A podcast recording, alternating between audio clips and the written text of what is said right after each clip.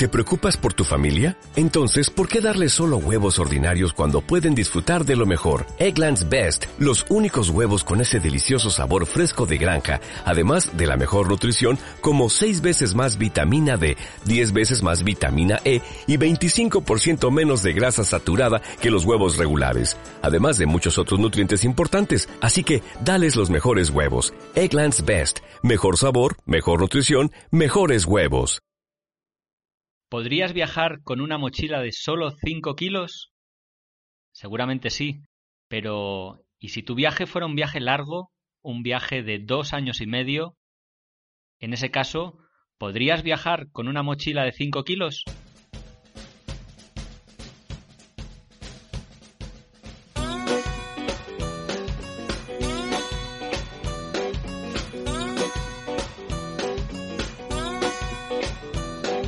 Hola Trotamundos, bienvenidos, bienvenidas a Un Gran Viaje. Soy Pablo Strubel, autor del libro Cómo preparar un gran viaje y organizador de las jornadas de los grandes viajes. Y en este podcast quiero compartir mis aprendizajes, pero sobre todo la experiencia de gente que ha hecho increíbles viajes de varios meses o años. ¡Empezamos!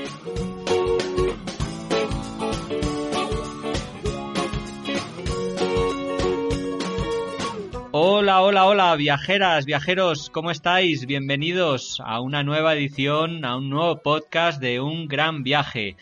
En el programa de hoy traemos y vamos a entrevistar a Víctor Calderón, una persona que ha estado viajando 850 días, un poco más de dos años y medio, con una mochila de 5 kilos. Sí, sí, de 5 kilos. Bueno, en realidad nos ha dicho que en algunos momentos la mochila le pesó hasta cinco kilos y medio, pero nos ha demostrado en esta entrevista que hemos hecho y que ahora voy a reproducir cómo es posible organizarse el Makuto para viajar por la ruta de la seda, por todo Asia y por la mitad de América con esa mochilita de cinco kilos y medio, apenas 28 litros. En fin, no me enrollo más, os dejo con esta entrevista y sí os recomiendo que cojáis papel, boli y toméis buena nota de los consejos que nos va a dar aquí para viajar de una manera más minimalista. Adelante la entrevista. Hoy estamos hablando con Víctor Calderón, que si no me equivoco debe estar al otro lado de, la línea. Hola Víctor.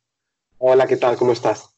Hola, encantado de, saludarte, un placer, porque ya nos nos hemos conocido en persona en otras ocasiones, pero hoy nos gustaría hablar de un asunto que a mí me impresionó muchísimo cuando lo supe, que es de cómo hiciste tu gran viaje, un gran viaje de 29 meses, con solo 5 kilos en la mochila. Entonces, esto va a ser un poco la conversación de hoy, pero para que conozcáis un poquito mejor a Víctor, adelantaros simplemente unas pinceladas. Él eh, estudió en la universidad gestión y administración de empresas y durante muchos años trabajó de coordinador de proyectos turísticos en Granada, aunque él es de, Barcelona. Trabajó también de técnico administrativo en la universidad y justo antes de hacer su gran viaje estuvo haciendo traducciones y escritos para plataformas de reservas de hoteles online. Él empezó un gran viaje, como os decía, de 850 días, lo que vienen a ser aproximadamente 29 días, más de dos años, que le llevó desde Turquía por todo el Cáucaso y la ruta de la seda, por Asia Central, hasta China. Y luego recorrió durante el resto de su viaje ni más ni menos que eh, Indostán, o sea, India, Nepal, Sri Lanka, luego saltó a Mongolia, visitó el curioso país de Brunei, camino a Indonesia, Corea del Sur, Singapur y desde allí a Latinoamérica. Un viajazo brutal, como os digo, 29 meses y a mí, siempre que conozco a un viajero, me, llama mucho la atención qué le lleva a alguien, a Víctor en este caso, a dar ese paso de decir, me voy y me voy a hacer este gran viaje que al final fueron esos 29 meses. Víctor, ¿qué, te llevó a emprender este gran viaje? Wow, en primer lugar, vaya presentación, me ha encantado.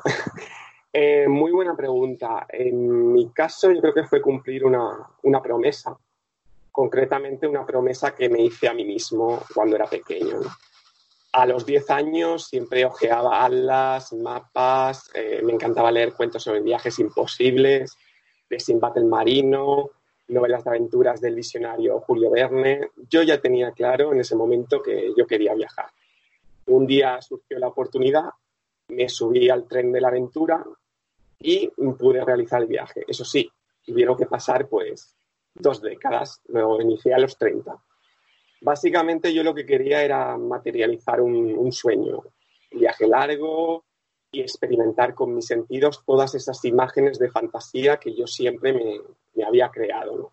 Quería aprender, quería disfrutar y sobre todo quería sentirme vivo. Yo aposté pues, a un caballo ganador desde el principio, lo tenía clarísimo y a día de hoy puedo decir que ha sido lo mejor que he hecho en toda mi vida. He cumplido mi promesa, he sido fiel a mí mismo mm, y pienso siempre que quizás no acumularé riquezas físicas como los faraones, pero me llevaré, años llenos de vida. Y yo creo que ha sido toda esa ilusión que tenía contenida lo que me motivó a iniciar un viaje tan largo. El viaje supongo que lo haces con tus ahorros. ¿Cuánto tiempo estuviste digamos, ya materializando ese viaje, los preparativos de decir, venga, voy a hacerlo, tengo que ahorrar, tengo que preparar la ruta, etcétera. ¿Cuánto tiempo estuviste pensando ya en firme en ese viaje? Pues estuve más o menos el último año. O sea, ya tenía en mente que lo quería hacer, más o menos había pensado la fecha cuando quería salir. Eh, había hecho varias estimaciones también de tiempo de cuánto quería que, que durara ese viaje pero eh, no me, digamos que no me puse en firme a planificarlo hasta tres o cuatro meses antes. ¿Tú ya te vas sabiendo cuánto tiempo vas a estar o se alargó más allá de lo que tenías previsto? Eh, bueno, lo inicial fue hacer una ruta sobre mapa, más o menos ir calculando, pero luego al final, pues no, las previsiones a veces no se cumplen tal como uno, como uno cree, ¿no? Y pasa más tiempo de lo, siempre pasé más tiempo de lo que había eh, preestimado ¿no? antes. Eh, pensaba hacerlo en, dos años y al final pues estuve pues, dos años y medio. ¿no? Pasé seis meses más de lo previsto en Latinoamérica, pero seis meses que me salieron a miel pura, vamos, me encantó la experiencia y, y, hubiese continuado otros seis meses más por Centroamérica o Norteamérica. Y al principio, a pesar de que sabías que este era tu sueño y era una promesa de, de, de juventud o de infancia, casi realmente hacer este sueño, ¿Qué miedos, qué, te preocupaba? Supongo, a pesar de la que tenías mucha ilusión, habría alguna cosa que, bueno, que, te asustaba un poco. Eh, bueno, en primer lugar, un viaje de tal magnitud. No sabría si, si a poder aguantar tanto tiempo, ¿no? Luego, pero sin embargo, mis dos grandes preocupaciones siempre fueron las mismas, que fue no tener ningún accidente y no enfermar mm. seriamente. Y luego, por supuesto, también que la familia siempre estuviera bien, ¿no? Yo ya tenía cierta cultura viajera, pero también es cierto que yo jamás había hecho un viaje de semejante magnitud, un viaje tan grande. Entonces, siempre tienes, eh, no tienes antecedentes y eso te genera pues incertidumbre y, miedo. Claro, ¿conocías a otros viajeros que hubieran hecho viajes parecidos? Sí, yo ya seguía bastantes, eh, bastantes blogs de viajes. Ahora no me digas nombrarte ninguno porque no, no sabía decirte. Eh, en concreto, ¿no? Porque no me fijo tanto en, los nombres, pero sí que recuerdo haber seguido cuando estaba planificando la ruta a otros viajeros, pero nunca encontré a nadie que estuviera tanto tiempo. Eh, quizás hacían viajes largos de seis meses y regresaban, o hacían una vuelta al mundo tomando muchos aviones, y mi idea de viaje era como algo más por tierra, más sereno, también en una zona un poquito más compleja, porque era Asia Central, normalmente los viajeros tocan el sudeste asiático el sudeste asiático y, Latinoamérica, básicamente, algo de Oceanía, pero normalmente también la zona que había elegido era, era compleja y no, no tenía referentes contemporáneos para, para seguir.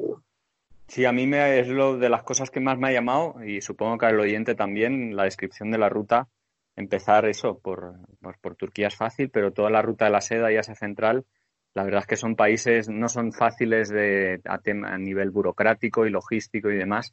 Eh, lo que me hace pensar un poco, preguntarte, ¿qué es lo que guía tus viajes? O sea, ¿qué, buscas en los países cuando, cuando llegas a ellos? ¿Por qué elegiste esta ruta? Pues yo creo que me guío por la intuición, por mis gustos, yo creo que son las coordenadas, el timón de mi vida.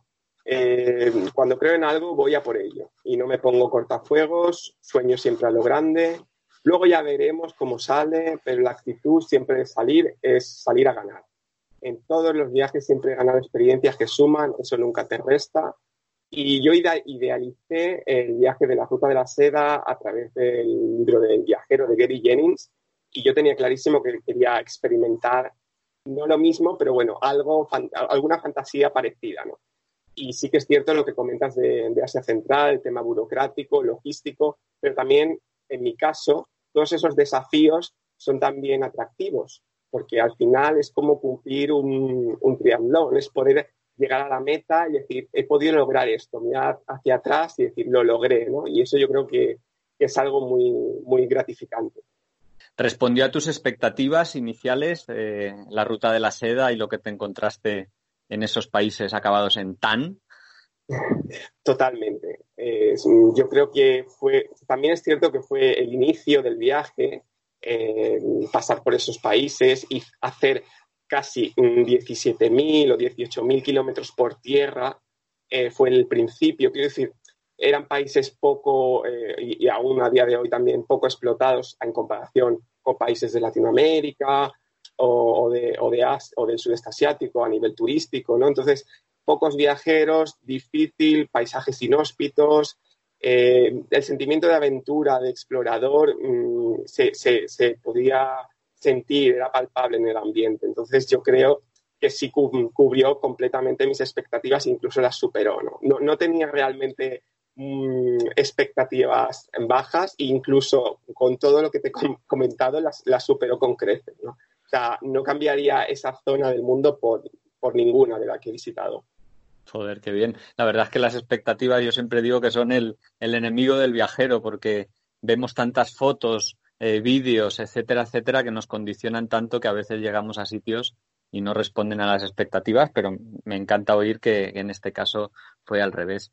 ¿Qué recuerdas de, aquella, de aquella zona? ¿Alguna experiencia que tuvieras que te marcara especialmente o alguna actividad que hicieras? No sé, alguna. ¿De Asia Central? Sí. Pues mira, fue la primera vez que hice cosas que no había hecho nunca. Montar a caballo, yo jamás había montado a caballo. Anda. Dormir en un guer, tampoco había dormido en un guer jamás. Eh, bueno, el tema de la, de la comida, Mm, no sé si me lo comentarás, eh, me preguntarás luego, pero yo soy vegetariano, o sea, imagínate en esa zona de Asia Central, que todo se basa básicamente en la carne. O sea, fue también un desafío personal, ¿no? Viví, instintos primarios, o sea, cosas que pensaba que, no existían, que eran de, documental, de National Geographic, las pude vivir en, en primera persona, ¿no? Claro, en, Asia Central es verdad, hay países que, como Kirguistán, ¿no? Que el caballo está muy presente en su vida diaria y no sé si lo usaste para hacer alguna excursión de varios días, tal vez. Bueno, de varios días, no. Yo creo que con una pequeña excursión en el lago Songul, yo creo que ya tuve suficiente ah. al no tener bien. Sí, pero son, la verdad es que son, son sitios eh, mágicos, realmente. El paso a, luego a China, supongo que lo hiciste por tierra y el viaje ya prosiguió por tierra, eh, por China, que es un país enorme. ¿Cómo te movías a lo largo de este viaje? ¿Hacías autostop, transportes públicos? ¿Cómo, cómo lo hacías? Eh, bueno, pues básicamente me movía en transporte público, eh, me movía, todo lo hice por tierra. Me movía en transporte público, en autobús, en tren, en barco, caminando, haciendo puntualmente en algunos sitios autostop cuando consideraba que se podía y que me iba a resultar pues, interesante o económicamente ventajoso. También es cierto que en excursiones puntuales y cuando no había transporte público sí me resultaba imprescindible y sí que contrataba, sí me resultaba imprescindible si contrataba un tour de un día. Eh, prácticamente nunca usé ningún taxi, eh, pero básicamente todo fue transporte público y, lo máximo que pudiera, pues por, tierra. Luego, en, China, no sé cuál fue tu sensación de shock cultural, de cambio de cultura respecto a, lo que venías experimentando desde Turquía, eh, pero desde luego hubo un cambio eh, tal vez en, el idioma y en la manera de comunicarte, porque entiendo que no hablabas chino. A ver, corrígeme. Bueno, hay, hay, que puntualizar. O sea, yo ya había visitado China eh, ah. años entonces ya más o menos me había movido por, por, bastantes puntos del país, del norte, centro y sur. Ya, ya tenía, ya sabía lo que me iba más o menos a encontrar. Sabía las dificultades lingüísticas, en aquel entonces iba con un diccionario que, estaba, bueno, pues traducido, de alguna manera, traducido a la fonética española, eh, me refiero a cómo pronunciar en chino hablando español, una cosa medio bizarra y tal. Y, bueno, yo en China he estado entrado y salido en varias ocasiones, en total como unos seis, siete meses. Y al final, eh, sin saber un poco por qué, acabé hablando un poquito de, chino, un chino de supervivencia básico, sobre todo para el tema de la alimentación, para el hospedaje, para el transporte público. Eh, sí, e, es un, es un país que me encanta, he ido en bastantes ocasiones, es bastante complejo moverse por allí si no se habla nada de chino pero a la vez también, como digo, es, es, un desafío, ¿no? Llegar a aldeas imposibles, a sitios imposibles, de vez en cuando te encontrabas algún chino tomándote fotos o preguntándote en un inglés así un poco básico que le sorprende muchísimo que hayas llegado allí sin saber prácticamente chino y tú poderle explicar, pues he tomado este autobús, luego este tren, luego, ¿sabes? Y luego caminando 10 kilómetros y se sorprenden porque ellos no esperan que un extranjero pueda, pueda salir un poco de las ciudades principales o de los núcleos turísticos esenciales del país. Es increíble, sí. Yo recuerdo cuando estuve por China, también en, la zona del Tíbet, sobre todo, cómo se quedaba la gente petrificada mirándome, como si fuera una aparición divina. Era realmente eh, una. esa, recuerdo esa sorpresa, esa manera de mirarme, ¿no? Que supongo que es la que estás relatando un poco tú también, que, que, hace que digas qué bien estar en este sitio tan remoto, tan lejano y experimentar esto, porque al final son sitios que no, que no han sido corrompidos ¿no? por el turismo de masas. Sí, a veces yo pienso que te miran un poco como si estuviesen encontrándose a un extraterrestre. No, no, no entiendo muy bien eh, qué haces aquí. A pesar de que China también tiene eh, un turismo doméstico eh, brutal pero, que, pero lo entienden para los chinos, sobre todo los chinos Han, no, no entienden que, un occidental esté en un pueblo perdido de las montañas y tampoco entienden muy bien sus motivaciones, ¿no? Eh, yo creo que todo eso es un conglomerado que les genera bastante curiosidad. Hasta, hasta esa zona, digamos, ¿cuántos meses ya llevabas de, de viaje?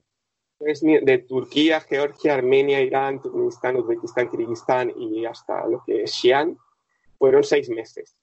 Y en esos seis meses eh, te moviste, claro, yo ahora empiezo a pensar un poco en, cómo va equipado y es un poco lo que me gustaría hablar un poco más en detalle contigo, porque pasaste por Asia Central eh, a zonas muy montañosas, también muy desérticas y muy calurosas en China.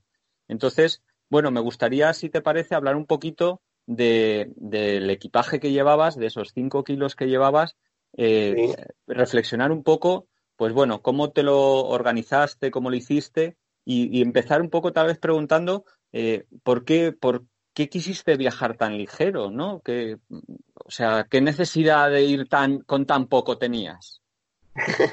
bueno, eh, la primera es que yo siempre quería sentirme libre en el viaje, no quería sentirme muy esclavo y porque valoré las ventajas que, tenía viajar con, poco peso. ¿no? Un viaje de 5 kilos tiene, eh, un viaje con un equipaje de 5 kilos tiene muchas ventajas, ¿no? Tienes pues mayor autonomía, mayor seguridad sobre robos, pérdidas de equipaje, eh, mayor poder de negociación a la hora, por ejemplo, de, moverse para eh, buscar hostal o albergue tienes menos dolores de espalda, evitas lesiones, evitas recargos en aviones y autobuses, eh, mm, evitas perder tiempo al hacer y deshacer la mochila constantemente porque tienes menos cosas, también hay posibilidad de perder menos cosas, no sé, tiene, mm, consideré que tenía muchísimas ventajas y eso fue como mi tutorial y mi guía para ir poco a poco haciendo un, equipaje de solamente 5, 5 kilos y medio, es lo máximo que, que lleve en ese viaje. ¿no?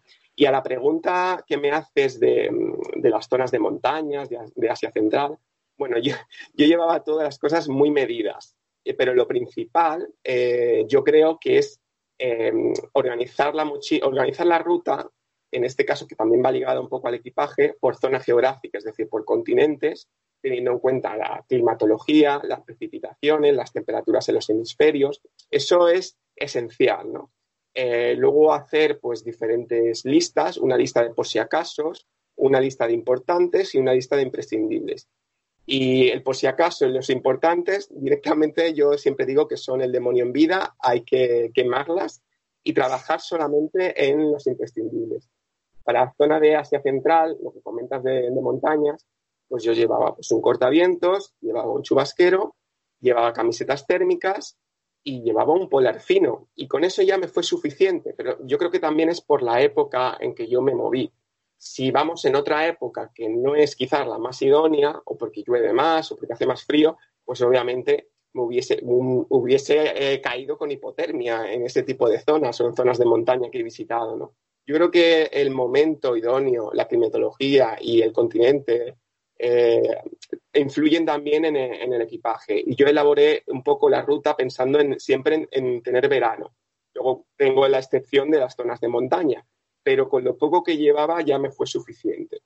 Y en el caso, por ejemplo, de las torres del Paine, ya si pasamos a Latinoamérica, allí lo que hice fue eh, alquilar, alquilar pues una, una tienda de campaña, alquilar la colchoneta, alquilar el saco, cosas puntuales para un, una, bueno, un viajecito, una excursión de, de, cuatro o cinco días, devolverlo y ya puedo seguir el viaje tranquilo, ¿no? Claro, eso también te obliga a llevar una mochila un poco flexible, ¿no? Para, a pesar de que lleves poco equipaje, que te permita, cuando necesitas meter más cosas, que tenga más capacidad, tal vez. ¿Cuánto tú lo llevabas, supongo, en, una mochila o en una mochila y una de mano, digamos? ¿Cómo, cómo distribuías esto? Yo, bueno, eh, es mi mochila, es la que era y es la que es, aún la uso. Es una mochila de 28 litros de la marca alemana Deuter. Es el modelo Futura con unas dimensiones de equipaje de mano, aproximadamente 50 por 40 por 20, con compartimentos mm, exteriores, digamos que tiene como dos bolsillos, y aparte tiene el sistema de con una rejilla del confort, es decir, que la rejilla eh, evita que la mochila, digamos, toque tu espalda, entonces mm, la sensación de, de molestia, de deshidratarte, de, no sé, de gestionar un poco el, peso es diferente, ¿no? Esta mochila cuesta, eh, es un poco cara, cuesta entre 80 y 90 euros, pero yo sí que recomiendo llevarla si tenemos equipajes de 5 o 6 kilos. Si un equipaje superior en esta mochila de 28 litros, pues ya obviamente no, no cabe. Entonces, ¿llevabas una única mochila? No, no, bueno, llevaba esta mochila que era mi principal y luego llevaba, ¿sabes esas mochilas que son ultraligeras, de estas que caben en un puño cerradas, Estas mochilas pesan 55 gramos de peso y, ya está. Con esto me, trasladaba, digamos, para hacer las, excursiones, las excursiones de día, la mochila grande, digamos, en el, en el hostal y las pequeñitas, estas plegables de, de excursiones de día. Y también evitaba mucho ir con una mochila delante y una mochila detrás, como, como veo muchos viajeros, mí siempre me recuerda el chiste de los muñecos tentepiesos, de los que tienen los niños, que los empujan, que caen y se levantan solos, ¿no? Muchas veces la, incluso la mochila que llevaban los otros viajeros, la pequeña, era más grande que la mía, que era la principal, ¿no? Entonces me, me sorprendía mucho que llevaban exactamente la mochila, ¿no? Y hablando con ellos, me comentaban pues que llevaban calzado de montaña, calzado de ciudad, ropa para salir de fiesta, eh, tres pares de, bañadores, claro, yo no llevaba nada de eso, entonces ya poco a poco vas entendiendo por qué la gente eh, lleva tanto equipaje, ¿no? Que a lo mejor luego casi siempre lleva un estilo un poco surfero, un poco de camisetas de tirantes y pantalón corto, pero van cargando durante mucho tiempo ese tipo de cosas, tiendas de campaña que a lo mejor hacen dos meses que no usan, ¿no? Entonces todo va acumulando y al final te convierte como una especie de, caracol, ¿no? Sí, la verdad es que el minimalismo eh, tiene tantas ventajas como has dicho al principio, pero me gustaría preguntarte un poquito cosas más concretas eh, de, qué, de qué se lleva, porque es un viaje, recordemos, de dos años. Entonces, si te parece, no sé, ropa, ¿nos podrías comentar qué, ropa llevabas para, este viaje? Mira, si quieres te hago un breve ejemplo de, lo que llevaba y lo que no, lo que considero que no debería de llevar una persona para llevar los 5 kilos. Encantado. Yo llevaba Eh, te lo voy a decir ya más exacto, en gramos. Yo llevaba la mochila, la camiseta de lana de merino llevaba cuatro, que son 150 gramos por camiseta. Un pantalón convertible, la ropa interior, el bañador, los calcetines, las chanclas, la toalla de microfibras pequeña, la mochila de bolsillo, el cortavientos y el polar, el neceser, el botiquín, el cargador de la cámara más móvil. Esto sumaba 5 kilos y medio, todo lo que te he comentado. Y luego también hay que tener en cuenta que nosotros de base siempre cargamos ya 2 kilos, que son las cosas que ya tenemos puestas, ¿no? Es la cartera, el pasaporte, las zapatillas y la, y ropa que usamos, ¿no? Entonces serían 5 kilos y medio más lo que llevo puesto ya serían 7 kilos y medio. Y luego lo negativo, digamos lo negativo, el ejemplo negativo, lo que yo no llevaba, mejor dicho, no llevaba saco de dormir, no llevaba colchoneta, no llevaba tienda de campaña, sábana, sábana saco de seda, no llevaba palos, no llevaba linterna, no llevaba mosquitera, no llevaba mallas térmicas, no llevaba cantinflora, no llevaba cuerda, utensilios de cocina, repelente de mosquitos, calzados de repuesto, no llevaba bufandas, guantes, almohadas y todo lo que es la chatarrería de trípode, palos selfie, dron, cámaras GoPro, reflex, portátil, baterías adicionales, router wifi, cargadores de batería, videoconsolas, eh, ni cajas, ni enchufes de todo esto, eh, ni ropa elegante de fiesta, ni recuerdos, ni guías de viaje, ni repuestos de botiquín, se puede comprar todo, ni gafas de sol ni gafas de vista, llevaba gafas de sol graduadas, entonces con eso ya me apañé no llevaba ni gafas de buceo y tubo, ni paletas de playa, ni juegos. Muchas de esas cosas quizás las pude alquilar en momentos puntuales, pero todo lo que te he comentado no cargaba absolutamente nada. Que si te fijas, mucho de lo que te he dicho sí que lo llevan los viajeros que hacen un viaje a lo mejor de tres o cuatro meses, ¿no? Sí, sí, me he quedado impresionado. O sea, con la, con la, con la lista me he quedado pensando yo que me gusta viajar ligero. E bueno, es que voy a luego a sacar el bolígrafo y a tomar nota exactamente de la, de la mínima lista que, de ropa que, comentabas que llevas. Me ha sorprendido las, las camisetas estas de merino, yo las asociaba a, al invierno, pero tú precisamente has estado en, eh, viajando a lo largo del verano. ¿Son unas qué características tienen? ¿Son como muy comodín para todo lo, para todo clima? Bueno, en principio, a ver, eh, las hay de manga corta, y manga larga. Es cierto que eh, guardan bastante el, calor, pero también son muy ligeras, frescas, no pierden forma, no pierden color, duran bastante. Eh, es importante que tenga a partir del 70% de, de lana merina. Si tiene menos, pues ya las propiedades son diferentes. Son antibacterianas, eso también evita el olor, se pueden usar dos días perfectamente eso también pues, nos da la ventaja de no tener que lavar con tanta asiduidad. Eh, tienen muchas ventajas, pesan poquísimo, ya lo he comentado, 150 gramos. Parece que no, pero mm, las camisetas de algodón ya pesan más. Entonces, el hecho de que sequen, eh, que sequen rápido, que, mm, que, no, que no ocupen apenas espacio, que no pierdan el color, que no pierdan la forma, mm, pueden durar perfectamente si se cuidan bien un año una camiseta, ¿no? Entonces, si lo comparamos con una camiseta básica de, no sé, de tiendas tipo Zara o algo así, que a lo mejor cuestan 5 euros, pues obviamente estas camisetas cuestan mucho más. De media pueden ser 25, 40, 50 euros, depende si tiene algún modelo, ¿no? Algún, algún dibujo. Y comparado con las de 5 euros, pues claro, hay una diferencia. Son entre 3, 4, 5 veces más caras, ¿no? Pero yo creo que a la larga salen bastante rentables. ¿Tú dirías que compensa eh, gastarse dinero, o sea, si vas a hacer una maleta tan minimalista que vas a reutilizar mucho cada cosa, eh, compensa hacer una inversión, gastar un dinero en que sea ropa buena, o te fuiste, salvo por las camisetas, con ropa vieja eh, que no te importaba que se dañara. ¿Dónde está el equilibrio, el equilibrio ahí? Pues lo tiene que buscar un poco cada uno. En mi caso también tengo que decir que las cosas más pequeñas me costaban más, más dinero. O sea, una cámara compacta me costó más, más dinero que una cámara reflex con objetivo, eh, las camisetas pues obviamente, eh, muchísimas cosas que compré, la mochila, por ejemplo, si lo comparamos esta mochila de 28 litros con otra mochila de otra marca, por ejemplo, en unos grandes almacenes, pues eh, cuesta ya directamente el doble, siendo la mitad ¿no? de, de, dimensiones, teniendo la mitad de dimensiones. ¿no?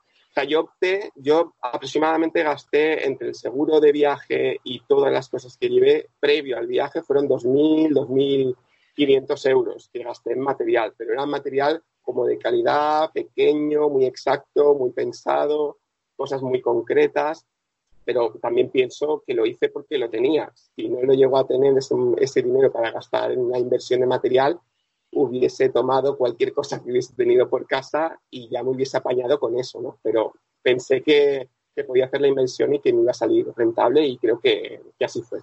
Eh, ¿Qué tipo de calzado llevabas? Mencionabas unas sandalias y un calzado principal, o sea, solo dos eh, cosas. ¿Qué tipo de sandalias eran y qué calzado principal eran? ¿Eran sandalias de estas tipo con, cintas o tipo chanclas? ¿Y, las zapatos, qué tipo de zapatos eran los que llevabas? Porque si solo llevas dos, tienen que estar muy, muy bien pensados cuáles. Bueno, pues no te creas que en este caso no mm, estuve pensándolo bastante, el peso, qué tipo de calzado, secado rápido, que fuera flexible, que fuera cómodo.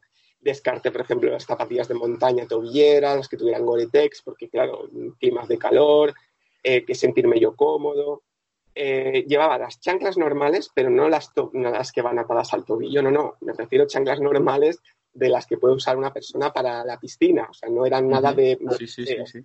Luego llevaba unas eh, zapatillas que no, me resultaban muy caras, las pude comprar en el Decathlon, y llevaban como rejillas, eran oscuras, también buscaba algo negro, que no se notara tampoco mucho el, trote en el camino, eran negras con rejilla y eran fantásticas porque eran muy flexibles, muy cómodas, eh, se mojaban, se mojaban y se secaban enseguida, transpiraban muchísimo, eran perfectas. Luego quise volver otra vez a comprarme las mismas un año después y ya no, ya no lo conseguí. Es cierto que yo en el viaje he ido comprando eh, cosas en el sentido de esto está viejo, después de tantos meses, lo sustituyo por otra cosa y lo compro en el, país de, en el el país de destino.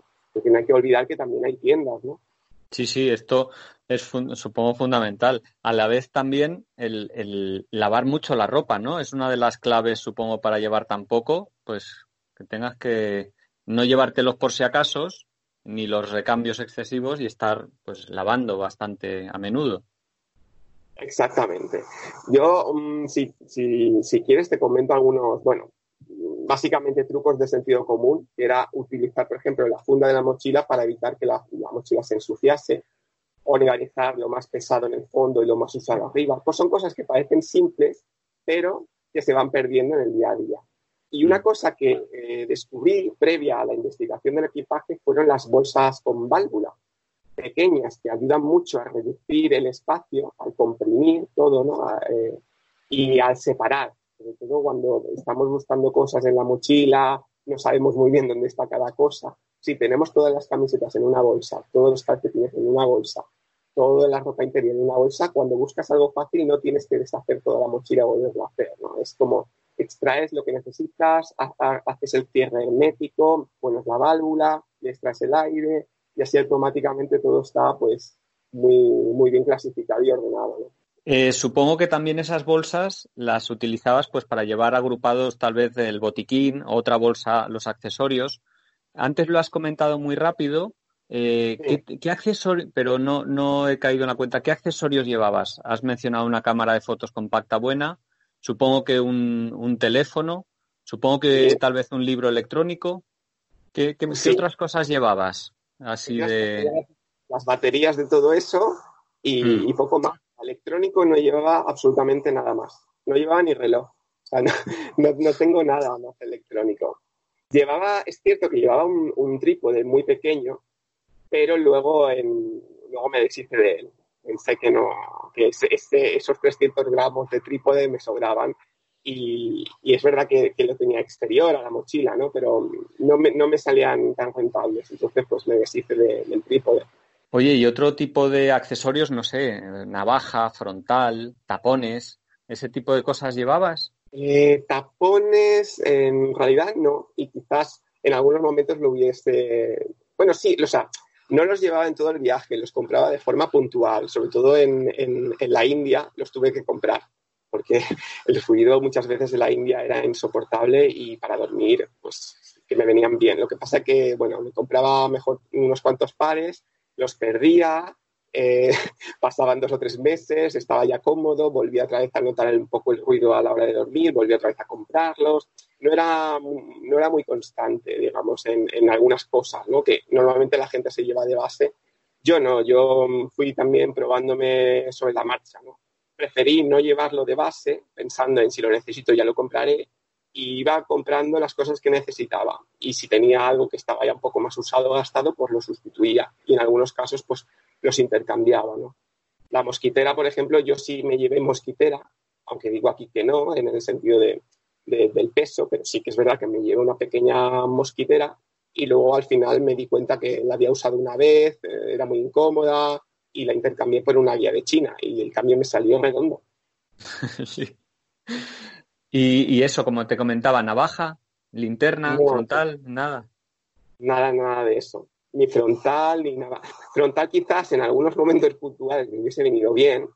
Sobre todo recuerdo un, trekking del, demonio que hice loco en Kirguistán, eh, que fueron, no sé si 10 horas, se me hizo de noche.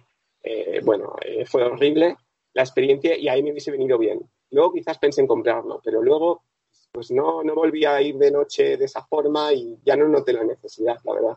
Y luego sí que has comentado que cuando fuiste a Torres del Paine, por ejemplo, alquilaste eh, eh, equipamiento de montaña ya más específico y demás. ¿Lo, ¿Lo pudiste hacer en otras zonas? No sé si en Nepal hiciste algo de montaña también, por ejemplo. Sí hice algo de montaña en Nepal, pero no, no lo alquilé. En Nepal no me hizo falta. Eh, porque allí ya sabes que hay pues, refugios y tal. Además, la, la, la, rutita que hice tampoco era de dos semanas, era una cosa muy, muy básica. Pero en Torres del Paine sí, era muy, muy sencillo, pues lo que he comentado, pues la tienda de campaña, las colchonetas, el saco de dormir y demás. Y la verdad es que la experiencia fue bastante buena, me gustó, pero no me veo, por ejemplo, viajando con, car con, con una tienda de campaña durante no sé, tres o cuatro meses para ver si una vez al mes o una vez cada tres meses haces algo de montaña, ¿no? O sea, en este caso a mí no me salía tan, tan rentable. Quizás hacía las cosas de montaña en excursiones de día y si era una cosa más profesional, entonces ya eh, pensaba en, en alquilarlo. Sí, fíjate, yo cuando hice la, la ruta de la seda, que fue mi primer gran viaje, llevaba una mochila de 70 litros lo reconozco públicamente, y llevaba un saco de dormir desde el principio. Y evidentemente, como tú dices, eh, no lo usé en Turquía, no lo usé en Irán, no lo usé en Turkmenistán, y sí que lo usé un par de veces en Kirguistán. Y entonces, cuando salí de Kirguistán y ya, ya mi ruta ya no pasaba por, por zonas calurosas, lo envié en, de vuelta a España por paquete postal junto con otra ropa, ¿no? Y es verdad que a medida que, eh, vas viajando te das cuenta de, del lastre que supone el exceso de cosas y cómo, por otro lado, si necesitas comprar algo, siempre está disponible. En las zonas de montaña, evidentemente, hay ropa, hay material de montaña eh, que puedas disponer de él y no llevar por si acaso, ¿no? Que es, que es realmente lo peor. ¿Tú qué echaste? ¿Hubo algún error de cálculo que dijiste, uy, ¿cómo no he traído esto? Me lo compro. Eh, no llegué a comprar nada, pero sí que hubiese echado en falta quizás eh, ropa un poco más elegante, ropa de fiesta, pues un calzado más para tomar algo, no sé, algo, algo que no quedase como la típica imagen de viajero eh, explorador, ¿no? variar un poco más de la ropa, ¿no? Ese, tipo de cosas sí que lo hubiese echado en falta, ¿no?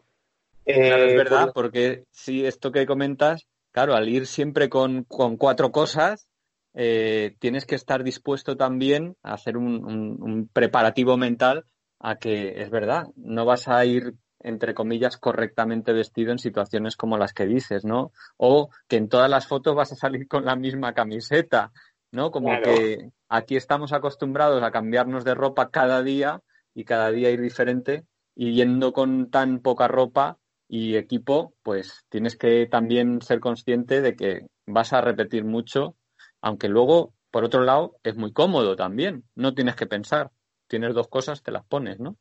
Sí, bueno, lo, que yo hice fue elegir camisetas y un poco eh, de cada color diferente, normalmente tirando oscuras, que siempre las camisetas negras son como más elegantes, ¿no? Y valen un poco más como para todo. pero bueno, algunos truquitos, pero sí que eso es lo que yo, lo que diría que sí que echen falta, ¿no? Ese tipo de cosas, En tus viajes que haces, que has hecho después de este gran viaje, ¿sigues manteniendo este, esta, este enfoque minimalista del equipaje o incluso le has dado una vuelta de tuerca y aún llevas menos? Eh, bueno, mira, tengo que decir, voy a confesar, eh, yo antes de, llevar estos 5 kilos de equipaje también he tenido mi, propio ensayo personal. O sea, yo he hecho tres interrails por, eh, por Europa y como tú, pues llevaba una mochila de 60 litros y de 10 kilos y, tal, ¿no? Pero sí que es cierto que en los viajes posteriores a este gran viaje he mantenido el aspecto minimalista y también incluso he conocido a gente que viaja con 3 kilos, que me ha sorprendido ya mm, muchísimo, ¿no? eh, sí, sí, he intentado mantenerlo. Pasa que a veces hago pues, pues, concesiones y digo, mira, no, es que ahora me apetece, puedo, estos tres, este último viaje que hice fueron tres meses por, por el, este de Europa y bueno, zonas chulísimas, ¿no? Eh, Transnistria, Moldavia, Bielorrusia, el Oblast de Kaliningrado, ¿no? También fui al Líbano, al norte de Chipre, eh, Chipre del Norte, quiero decir. O sea, me llama bastante lo, que es eh, impopular, ¿no? Y, he mantenido un poco mi esencia de mm, lo mínimo, que cuando llegaba un poco a los albergues, la gente me preguntaba, bueno, eh, ¿la mochila dónde está? Digo, no, si es que la llevo puesta. O sea, no, no me quedaba muy claro que viajaste con, con tan poco, ¿no? Sí, la verdad es que tiene, tiene mérito. Debería, aquí mucha gente presume de cuántos países ha visitado, pero yo creo que tiene más mérito todavía eh, cuántos kilos, con cuántos pocos kilos eres capaz de viajar, porque eh, sí que es liberador realmente. Eh, sí es verdad que hay gente que viaja al sudeste asiático, por ejemplo, y ya de partida lleva mochilas muy reducidas, pero a mí me sorprende y, es por esto que estamos hablando sobre todo, cómo es posible ¿no? hacer un viaje con tantos climas diferentes y demás con solo dos, dos, eh, cinco kilos, ¿no? En la mochila un poquito más.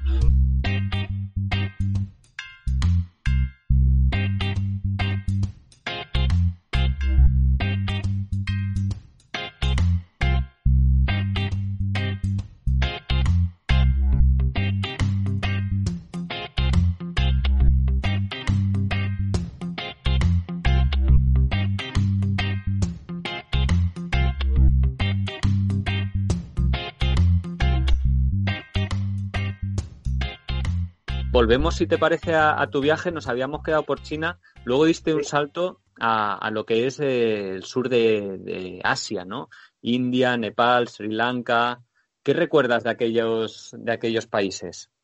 Bueno, yo recuerdo, la verdad es que recuerdo mucho caos. O sea, fue la primera vez que tomé un vuelo en el viaje que fue de Chengdu hasta Kathmandú y aterrizar en Kathmandú me resultó una bofetada de caos, de, desorden, de ruido, de, no sé, fue, un choque bastante importante eh, respecto a todo lo que era la, ruta de la seda, ¿no? Asia Central, China, etc.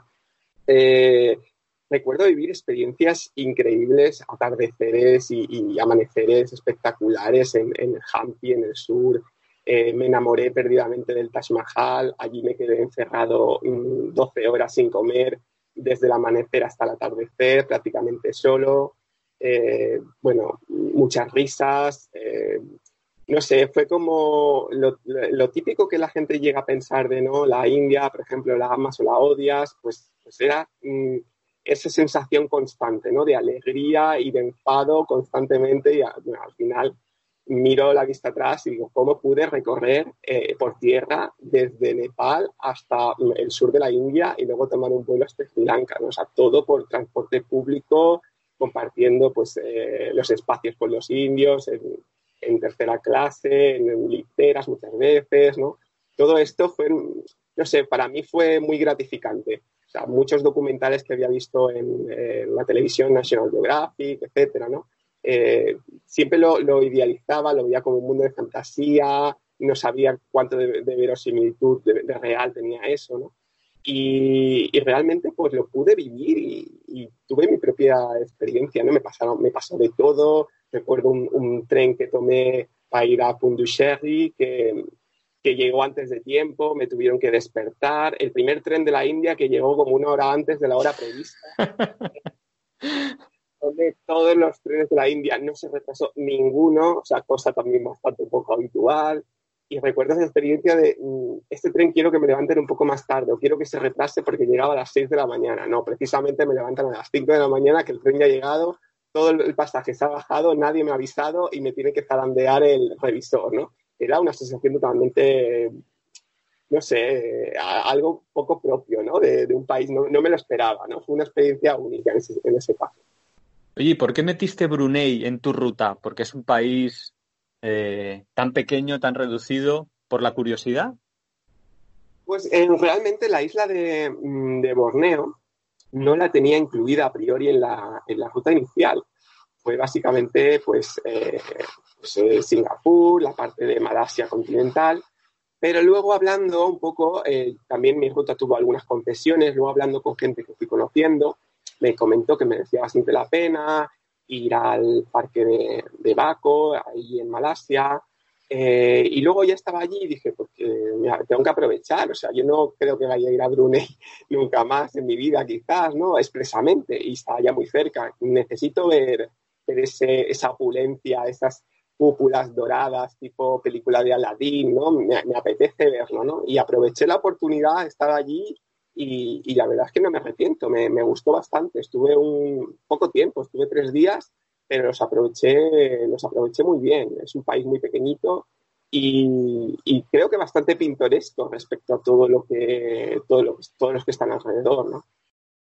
Yo la verdad es que viendo tu recorrido creo que fue un acierto, sinceramente, porque además eh, has hecho de todo en, en cuanto a nivel cultural, nivel geográfico, eh, gran variedad, ¿no? Y, de, repente de Brunei pasas a Indonesia, luego Corea del Sur, Singapur, Singapur que es como primer mundo, pero has estado en, sitios eh, remotísimos como Kirguistán, o sea, has estado en todo, mm, me parece un planteamiento que no, sé si era consciente de visitar todo tipo de países y de culturas.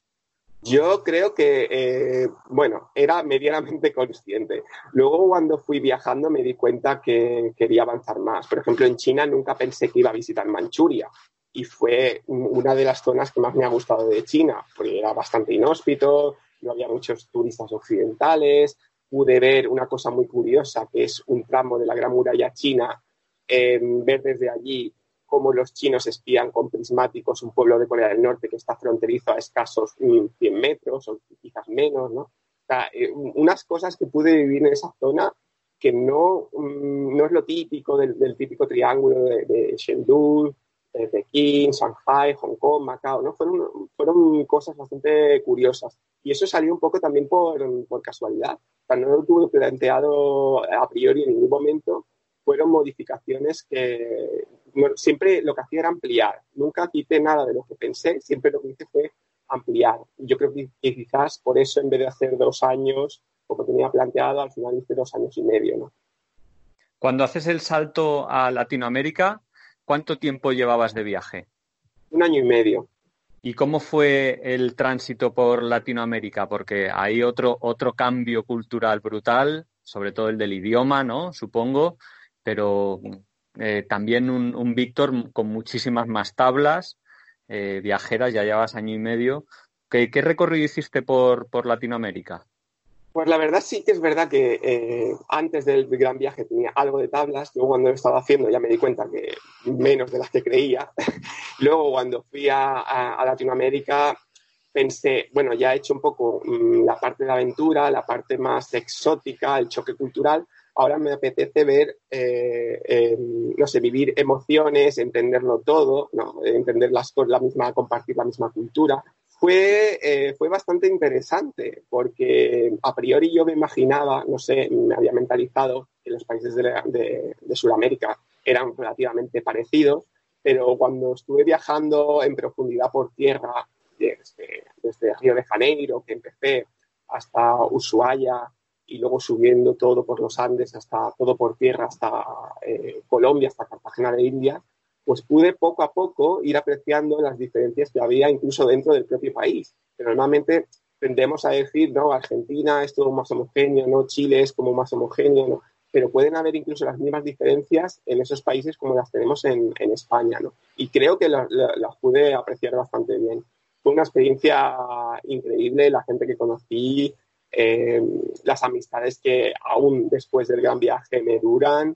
Eh, bueno, no sé, es como que hubo otra química especial, ¿no? Entendía las cosas, mm, obviamente por la lengua y también por la cultura, pues de una forma más, eh, más ágil, ¿no? Más rápida, ¿no? o sea, lo que es Asia me choca a nivel exótico, me, me, choca a nivel de emociones, pero Latinoamérica es como esa química que se palpa en el ambiente, o sea, que con una mirada ya lo dices todo, ¿no? Sí, a mí también, bueno, a mí también, eh, a mí me gusta, disfruto mucho con los países eh, de Asia, ¿no? En, eh, más aventureros, que son más reto, más desafío y demás, pero alguna vez, pocas que he estado en Latinoamérica, claro, es tal belleza y tal facilidad para comunicarse con todo el mundo que te empapas muchísimo mejor de la cultura. ¿Tienes algún país favorito de los que visitaste en esa, en esa ruta? Eh, sí, mis países favoritos son eh, Irán, eh, Colombia y, China. Esos son, digamos, como mis lugares icónicos. ¿no? ¿Qué tenía Colombia? Colombia fue tu último país, ¿no? Del, viaje.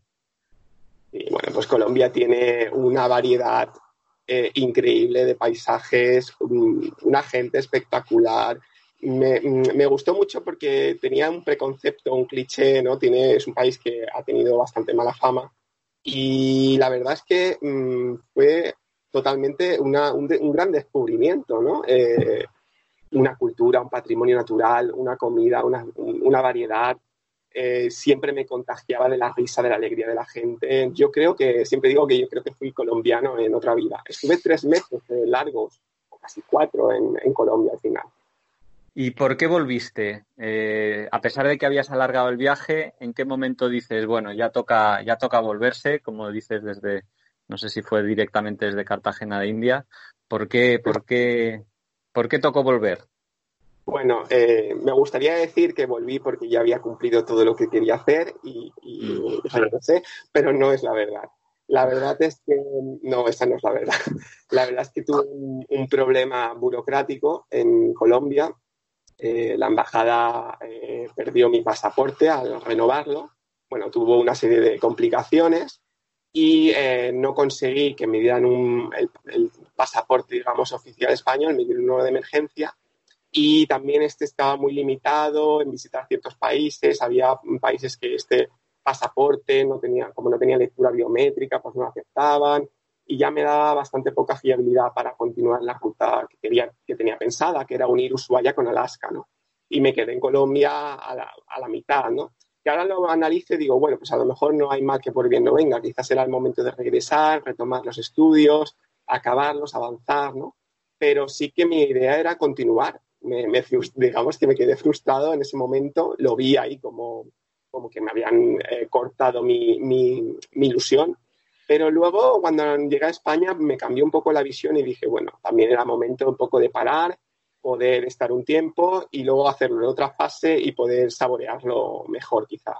Eh, entiendo que el regreso no debió ser demasiado fácil, porque una cosa es volver por motu propio y, convencido de que ya has acabado ese sueño y otra un poco dejarlo a medias. ¿Cómo fue tu vuelta a España?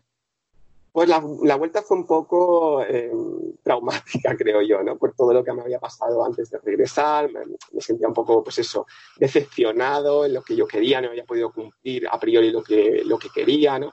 Pero luego con el tiempo, pues me fui eh, planificando, fui haciendo un nuevo, un nuevo orden de prioridades y decidí retomar todas las cosas que había postergado pues con el, con el viaje. Entonces dije, bueno, esto lo tenía pausado, voy a retomarlo, voy a avanzar y luego cuando llegue otra vez el momento de, viajar, pues ya, pues ya lo haré y con, otra perspectiva, con otra filosofía y mientras tanto adaptándome. Sí que es verdad que me costó bastante adaptarme al regreso. Las rutinas me molestan mucho, soy una persona muy dinámica, eh, hay cosas que no acabo de entender bien, hay cosas que daba por hecho cuando antes de, marchar y ahora me replanteo, me he vuelto más filosófico también, más humanista, más empático eh, soy, me siento como más independiente.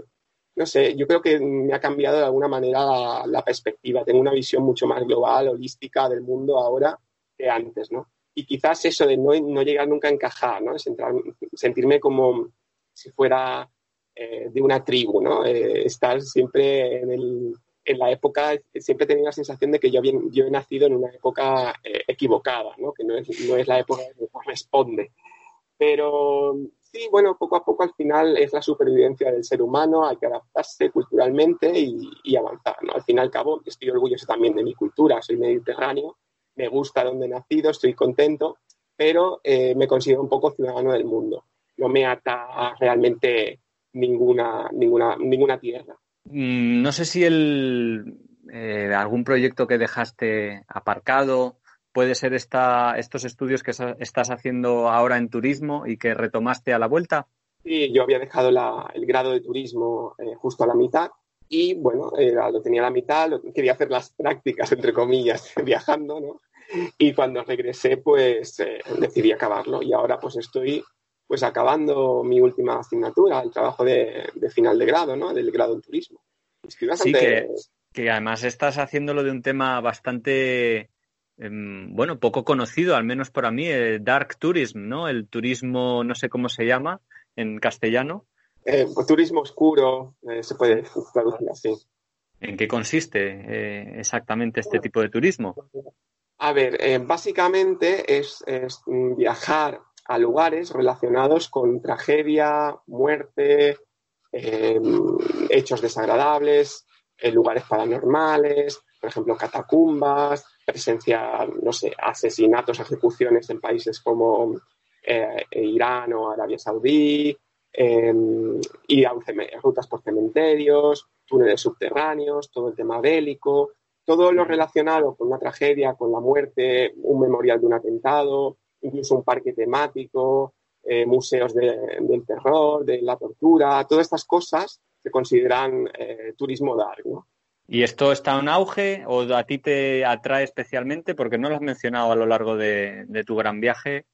Ha sido mi, yo, bueno, yo siempre me he movido por, por un tema un poco más eh, oscuro en ese sentido, me ha, llamado siempre la atención, más un poco como hobby. No ha marcado la línea de, mis viajes, pero sí que en algún momento puntual sí que me he movido por ver cosas de este estilo, más por curiosidad, pero no, no, no he hecho, digamos, una ruta específica dar en ninguno de, los países. Visitar, por ejemplo, como hice este verano pasado, el campo de concentración de Auschwitz, se considera turismo dar, a pesar de que puede ser también turismo cultural, turismo educativo, pero hay un porcentaje de personas que visitan este enclave, y además es un negocio bastante pujante y en auge, eh, que visitan un poco por la curiosidad, un poco el interés o el, el morbo un poco malsano de hacerse fotos en los hornos crematorios o visitar el campo de el, el, museo del genocidio camboyano, ¿no? Que ves un poco las torturas más bastante con los instrumentos de tortura bastante explícitos. Todo esto, esa curiosidad mezclada con historia e interés, se considera un poco turismo de Bueno, Víctor, desgraciadamente el tiempo vuela hablando de viajes y con viajeros con los que te sientes muy conectado, eh, el tiempo pasa rapidísimo, ya llevamos casi una hora. Me gustaría cerrar con dos preguntas nada más. Te las voy a lanzar directamente. La primera es si te arrepientes de haber hecho ese gran viaje y la otra, ¿qué le dirías a algún viajero que se está planteando hacer un viaje parecido, pero bueno, que, le cuesta, tiene miedos, incertidumbres, que no acaba de verlo claro? Vale, pues en la primera, pues no cambiaría, vamos, ni un día mm, de ese viaje, porque aunque todos los días no fueran perfectos, ni todos los días fueran idílicos en un gran viaje, son necesarios también para poder apreciar las caras de la vida, para poder sorprenderte y experimentar pues, esa montaña rusa de, emociones. ¿no? Nuestras experiencias pasadas yo creo que pintan el cuadro de nuestra personalidad ¿no? y nos hacen ser la persona que somos, ¿no? auténticos, en ese sentido. ¿no? Y, respecto a la pregunta de qué le diría a, algún viajero ¿no? que está pensando lanzarse a hacer un gran viaje, pues yo le diría que, no se lance hasta que no se lo crea, porque cuando lo haga no habrá marcha atrás y será, pues eso, una máquina imparable, será el, el Atila de los viajes. En serio, que lo pruebe, que es lo, que es lo peor que podría pasar. Se conozca un poco más a sí mismo, eso es lo máximo. Y eso nunca será malo. Víctor, muchísimas gracias por tu tiempo. No sé si tienes alguna web o red social que pudieras compartir por si alguien quiere conocerte un poquito mejor o ver un poco más de tus viajes. Bueno, sí, eh, no tengo web, pero sí tengo Instagram. Eh, por si alguien quiere ver algunas fotos o me quiere preguntar algo en concreto. Eh, mi Instagram es el siguiente, en inglés, travel designer guion bajo viajar. Travel designer guion bajo viajar. Y ya me pueden encontrar allí, preguntarme lo que quieran y yo si tengo tiempo siempre les contestaré. Pues muchísimas gracias por contestar primero a mi llamada y seguro y espero que alguno de los oyentes haya sentido un poco la inspiración y la sorpresa por el hecho de, lo que has conseguido, ¿no? Hacer este gran viaje con tan poquito equipaje y disfrutarlo tantísimo. Víctor, muchísimas gracias por tu tiempo. Es un placer hablar contigo y ojalá tengamos ocasión de hablar en, en el futuro. Por supuesto, gracias a ti. Un saludo. Un saludo, adiós.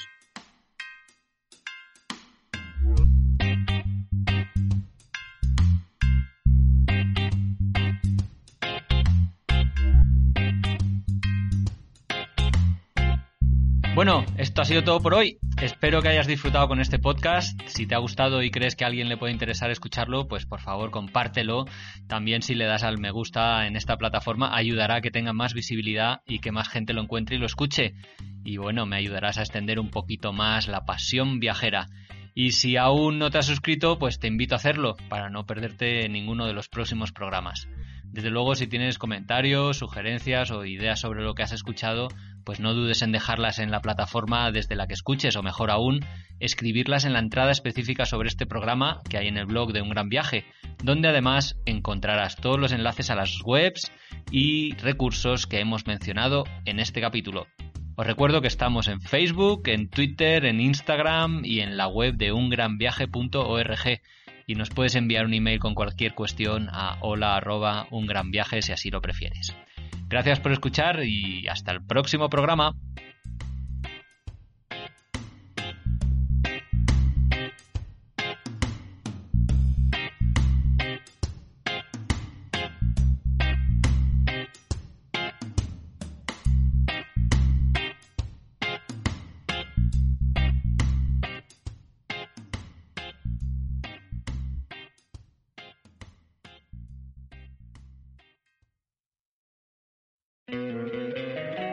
Encantaría tener 100 dólares extra en tu bolsillo?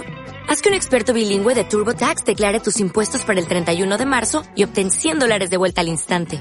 Porque no importa cuáles hayan sido tus logros del año pasado, TurboTax hace que cuenten. Obtén 100 dólares de vuelta y tus impuestos con 100% de precisión. Solo con Intuit TurboTax. Debes declarar para el 31 de marzo. Crédito solo aplicable al costo de la presentación federal con TurboTax Full Service. Oferta sujeta a cambios o cancelación en cualquier momento.